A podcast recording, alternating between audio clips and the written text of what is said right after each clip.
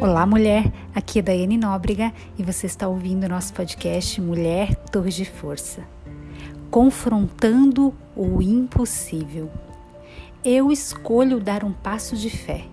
Eu escolho obedecer a Deus.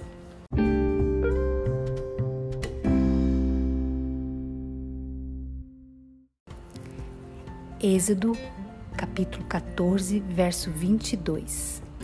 Então o povo de Israel andou pelo meio do mar em terra seca, com paredes d'água de cada lado. Uau! Eu não sei se você conhece essa história, mas ela é uma das histórias mais fantásticas que existe no Velho Testamento. Eu quero te encorajar a ler essa história, a você meditar nela, porque existe muito ensinamento para as nossas vidas aqui.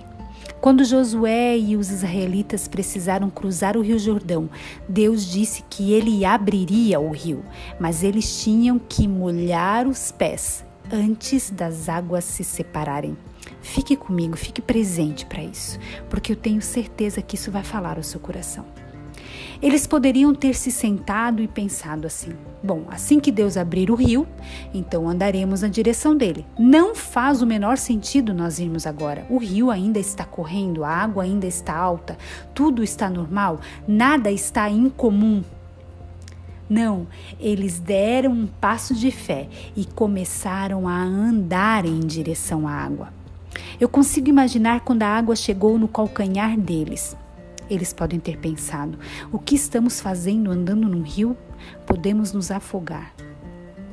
Então a água chegou até o joelho deles e os pensamentos diziam: Ei, é melhor vocês darem a volta, vocês estão cometendo um grande erro. Então a água chegou na cintura deles.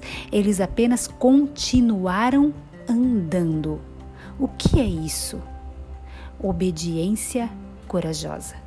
Nessa hora, o rio abriu sobrenaturalmente.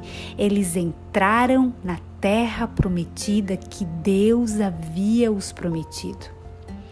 Ei, da mesma forma, se você quiser ir até a sua terra prometida, aquilo que Deus prometeu para você, para que você possa viver a sua ampla suficiência em Deus, vai ser necessária essa obediência corajosa. Você nem sempre vai entender o que Deus está fazendo. Ei, nem sempre Deus é lógico. A fé não está em sua cabeça, a fé deve estar no seu coração. Você tem que desligar a sua mente e ouvir o que Deus está dizendo em seu coração.